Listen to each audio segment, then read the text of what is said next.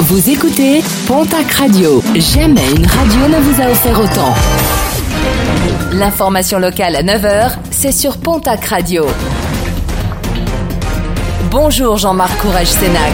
Bonjour à toutes et à tous. Trois gendarmes landais devant la justice ce mardi. Il leur est reproché de nombreux dérapages entre 2017 et 2019. Ils devront notamment répondre de violences par une personne dépositaire de l'autorité publique, de détention de stupéfiants, de violation du secret professionnel, de faux en écriture ou bien encore d'escroquerie.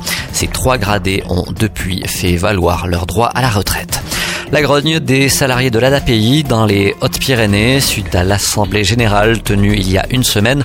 Ces derniers dénoncent les dernières propositions faites par leur direction dans le cadre des négociations sur l'organisation du travail.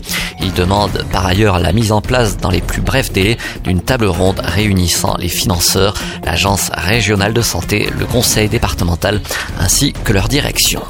Bonne nouvelle pour l'emploi, le consortium Alstom et Bombardier a été désigné attributaire du marché de conception et de fabrication de la nouvelle génération de métro pour Île-de-France Mobilité et la RATP.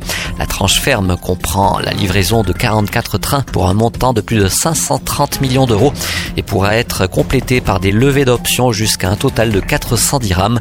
Les chaînes de traction seront produites à Tarbes. Des milliers de personnes attendues le 11 janvier prochain dans les rues de Bayonne et de Bilbao pour une manifestation en faveur des prisonniers basques de l'ETA. À Bayonne, les organisateurs entendent protester contre le blocage du parquet antiterroriste sur les demandes de libération conditionnelle. Ils demandent également un rapprochement vers les centrales du sud-ouest, qu'il s'agisse de Lannemezan ou Péménian à Mont-de-Marsan pour les 68 personnes toujours emprisonnées.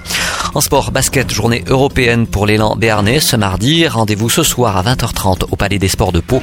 L'élan béarnais qui affrontera les Turcs de Bandirma. Et puis la quatrième édition du Tarbes Geek Festival, ce sera ce week-end.